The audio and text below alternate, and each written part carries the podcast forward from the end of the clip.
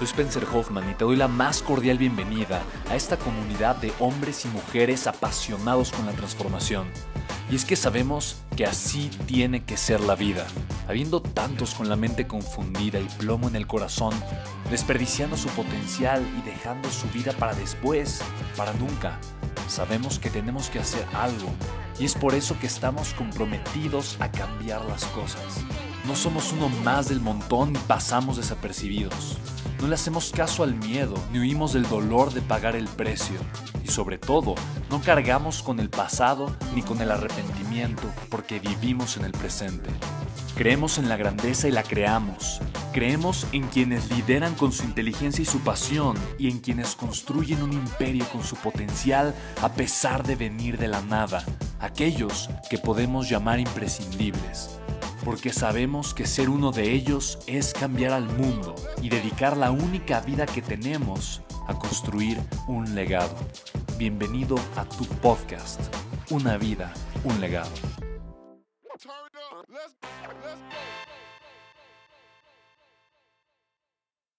Un clic, ¿sabes qué? Aquí no es donde me voy a quedar voy a vencer esto y voy a diseñar un nuevo estilo de vida. ¿Qué, qué, hizo que cambiara su contexto? Mira, hoy ya tengo la mentalidad, hoy, hoy, hoy, ya lo he pensado, lo he reflexionado, me lo he dicho una y otra vez, pero hoy sé que mi pasado no determina mi futuro a menos que yo viva en él.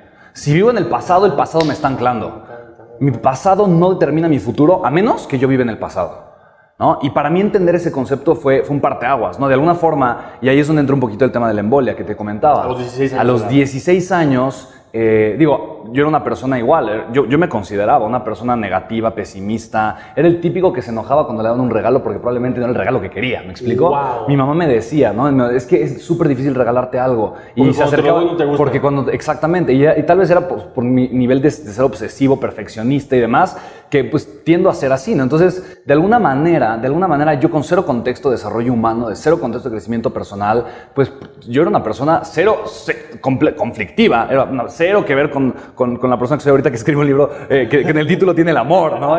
Y, y, me considero una persona extraordinaria, la gente que me conoce y está a mi alrededor lo puedo corroborar, es una persona sumamente alegre, feliz, positiva, contenta y demás, pero porque, sí, pero porque lo he trabajado, o sea, lo, me ha costado de alguna forma, ¿no? Y para mí esa es la prueba de que, de que tú que nos estás escuchando, que nos estás viendo, de alguna forma, o no importa cuál sea tu pasado, tu pasado no determina tu futuro a menos que vivas en él. Y es tu pasado emocional, tu pasado económico, tu pasado circunstancial, de relación, de lo que sea. Existe una manera de cortar Siempre. con eso, vivir desde el presente y diseñar un nuevo futuro. Me encanta, totalmente. diseñar un nuevo futuro. Sí, sí, y justamente, justamente en tu libro, que son los 15 milagros del amor, cuando tuve gusto que me regalaras y claramente lo estudié y lo leí, me encanta cómo tocas los 15 principios, que mucha gente podría llamar principios, claves, sí, totalmente. Tú le llamas milagros. Sí. Y, y sí identifiqué mis milagros favoritos de tu libro. Y hay uno, hay uno, creo que es el sexto, que es el milagro de la trascendencia. Y creo que es lo que estás abordando en este momento, por eso. O sea, esto no está preparado ni preproducido, realmente estamos conectando con tu mensaje. El milagro de la trascendencia. Lo que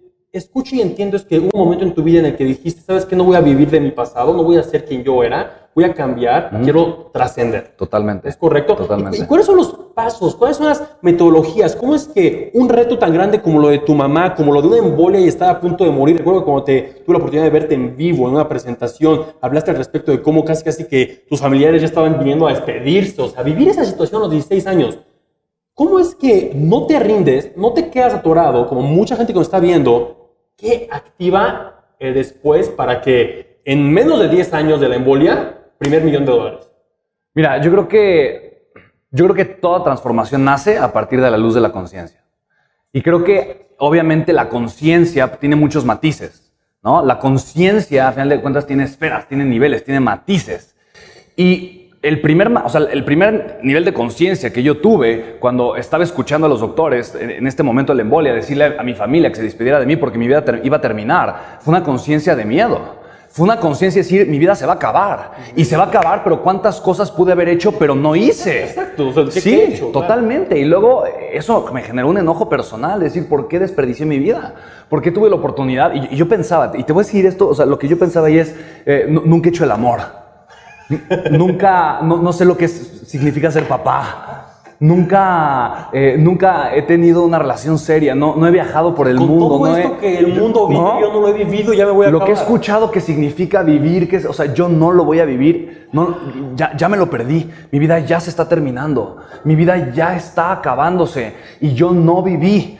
¿Por qué? Porque tuve miedo, porque le hice caso a la voz del miedo. ¿Por qué? Porque tuve sueños de crear negocios. Yo tenía idea de hacer negocios desde que tenía 12 o 14 años, pues ya trabajaba. Pero yo no me atrevía a poner en práctica esos negocios, yo no me atrevía a iniciar nada simplemente porque tenía miedo. Yo tenía, yo tenía ganas de escribir y de hacer libros y demás desde que tenía 12, 13 años. Y no lo hacía porque pensaba, ¿quién va a querer leer un libro de una persona que tiene 12 o 13 años? ¿A quién le va a importar? este mensaje. Y entonces de, de repente me doy cuenta que yo todo lo había dejado de hacer por miedo. Y entonces dije, ok, hay una forma diferente de vivir. No desde el miedo, pero desde el amor. amor. Y por eso son milagros, ¿no? El- digo, no es un libro religioso en lo más mínimo. Y para mí un milagro es lo que comienzo a vivir que antes pensé que era imposible. Y eso es posible a través del amor. Hay que soltar el miedo y hay que, a- hay que amar lo que es la vida. ¿no? Yo, para mí despertar al día siguiente, yo desperté ciego. Yo fui recuperando mi campo visual y todavía hay una parte en donde estoy ciego. Wow. Estoy medio ciego, literalmente. Wow, Sí, ok. De hecho, aquí no veo mi mano, ¿no? O sea, es- ¿De verdad? si levanto mi mano del lado derecho no la veo, ¿no? A ti sí te digo, obviamente tu rostro lo veo, mi mano la veo, eh, y por ahí veo que está al lado, ¿no? Y demás. O sea, o sea, aquí no veo mi mano, ¿no? O sea, a ti sí veo, aquí no veo mi mano, aquí sí veo.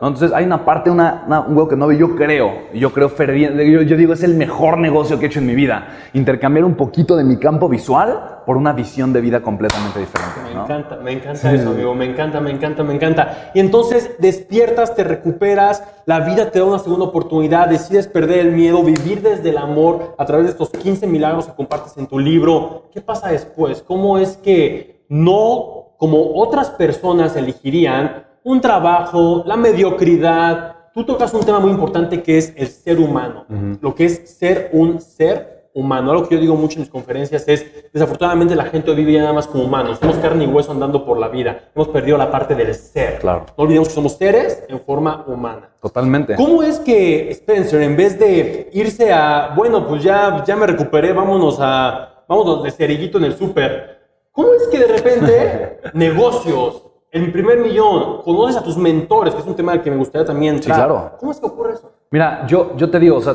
con esta hambre que yo tenía desde, desde, desde Y muy hambre que chico, con la que vives, desde muy joven, sí, claro, totalmente. Para mí, y mi nivel de energía, no, o sea, no, no siempre fue tan alto, ¿no? Que eso también es algo importante. Ajá. O sea, de alguna forma la gente cree que, ah, yo nací con mucha energía. Y, y sí tengo un nivel de energía alto, pero también hay que aprender a, a provocarla, Provocar, a cultivarla, a generarla. Seguramente tú estás de acuerdo conmigo, ¿no? Sí, sí, sí, Porque también tienes una energía muy alta, Sí, ¿no? cuando, cuando- cuando colegas este, en vivo, me llaman y me dicen, no creí que hubiera una persona con un poquito más energía que tú, Daniel, en este mundo. Yo, ¿quién es? Spencer. Ya me lo han dicho, ya me lo han dicho. No, no. Pero, digo, o sea, a final de cuentas es eso, o sea, se, se, produ- se provoca, ¿me explico? Y creo que eso es parte de voy a provocar la realidad que deseo, voy a, voy a diseñar y crear la realidad con la que quiero vivir. No, me, vo- no voy a aceptar lo que no me gusta, ¿sabes? O sea, ¿puedo hacer algo al respecto? Lo voy a hacer. ¿No puedo hacer algo al respecto? Voy a fluir. No me voy a pelear, ¿no? Entonces, a final de cuentas, digo, empecé obviamente con el tema de desarrollo humano, pero me hiciste una pregunta interesante. Yo desde que tenía, no sé, después del a los 16, 17 años, yo empecé obviamente a generar mucho más dinero de, de cuando obviamente trabajo desde los 12, 13 años, pero yo comencé a estudiar a, a las personas que yo consideraba los, mis superhéroes, ¿no? A gente que yo decía, este cuate tiene algo impresionante que nadie más tiene. Entonces leía la autobiografía de Albert Einstein, le- leía la biografía de Nikola Tesla, le, empecé a leer a, a las grandes personas que Grandes yo consideraba pensadores. que eran grandes, grandes pensadores que le habían aportado un legado impresionante al mundo. Porque en mi mente siempre estaba eso. Si hay un camino para ser una persona legendaria, para generar una transformación importante en el mundo, yo voy a tomar ese camino. Voy a encontrar, voy a buscar cuál es ese camino. Y de ser posible, le voy a compartir ese camino la mayor cantidad de personas. ¿Por qué? Porque a mí nunca nadie me enseñó, porque nunca nadie me dijo que se podía, porque no tuve un papá que me diera dirección en mi vida, no tuve un papá que me dijera creo en ti o en tu grandeza. Eh, crecí, obviamente mi mamá siempre me ha dado amor incondicional y siempre ha estado ahí apoyándome con su amor, ¿me explico? Pero tampoco fue de que, eh, de, de, ah, sí, haz tus locuras, te ir increíble, ¿sí me explicó? Entonces siempre me ha apoyado en todo lo que he hecho eh, porque, porque, porque su prioridad es apoyarme, pero no necesariamente me he entendido, ¿sabes? Claro. Entonces de alguna manera yo, yo me sentí muy limitado por mi contexto, me sentí muy limitado por la falta de información y yo siento que esa limitante la están viviendo muchas personas, personas que desean brillar, que desean crear, que desean sacar su potencial potencial, no saben cómo. no saben cómo y no, y no- no saben encontrar, obviamente, e- esa información, ¿no? Y ese es un punto importante, no saben encontrar la información porque desafortunadamente hoy en día eh, las redes sociales es un mal necesario, es una puerta enorme a la información de personas reales con resultados reales, pero desafortunadamente también hay mucha mala información. Totalmente. Y un, un punto que tocaste con respecto a cómo se abrió tu conciencia cuando eras muy joven fue buscar a personas que han trascendido, buscar a personas que han hecho algo, como aquí en Salón de Mentores, nunca les vamos a poner a alguien que nada más leyó un libro y ahora da conferencias, sino que personas que auténticamente han hecho algo, lo han puesto en práctica, que practican lo que predican. Claro. Y eso es algo que me gusta mucho. Tú comenzaste a aprender entonces de personas que practicaban lo que predicaban. Y Totalmente. si habían fallecido como Einstein, Ajá. no, mínimo los investigabas y Claro. lo aplicabas. Totalmente, ¿no? Y muchos de ellos han producido contenido increíble, o sea, libros, autobio- autobiografías, ¿no? Eh, un libro que me, me gustó y me impactó mucho, el- un libro que se llama, creo que El arte de hacer dinero, de J. Paul Getty, ¿no? dinero. Es un librito que encontré en un Sanborns, así una copia vieja que se veía que estaba arrumbado, que nadie quería. No he vuelto a encontrar otro, ¿no? Pero, o sea, en temas de dinero es de los mejores libros, sí, sí, pero es, es simplemente me quedé enamorado de encontrar la mentalidad. Y por eso mismo yo supe que, de- de- de alguna manera, todas esas grandes personalidades que de alguna forma eran mis, mis modelos a seguir, eh, no eran empleados, ¿no? Entonces, o sea, yo jamás, o sea, nunca consideré esa opción. O sea, ni siquiera fue una opción viable en mi vida. Entonces comenzaste a absorber conocimiento y hacer que ese conocimiento funcionara como un software en tu Totalmente, sistema. tal, para tal que cual, tu sistema para que me fuera guiando. te fuera guiando. Entonces yo nunca, o sea, ni siquiera he considerado, nunca, jamás.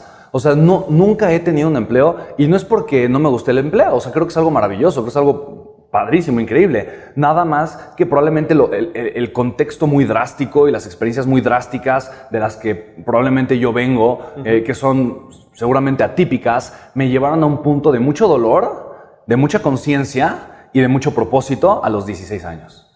Entonces, yo desde ese momento soy una persona radical, soy una persona, eh, antes era radical y también en apego, hoy soy una persona radical en, en amor, en alegría, en obsesión eh, extraordinaria. Y cuando algo no me gusta, soy una persona radical en solucionarla, si puedo hacerlo. Y si no, en darle la vuelta, ¿sabes? Transmutar en el fluir, contexto, totalmente. el- la totalmente. cambiarla de sí, lo totalmente, ¿no? O sea, tenemos tan poquito tiempo de vida como para estarla desperdiciando con personas, con emociones y con, y con pensamientos que no corresponden.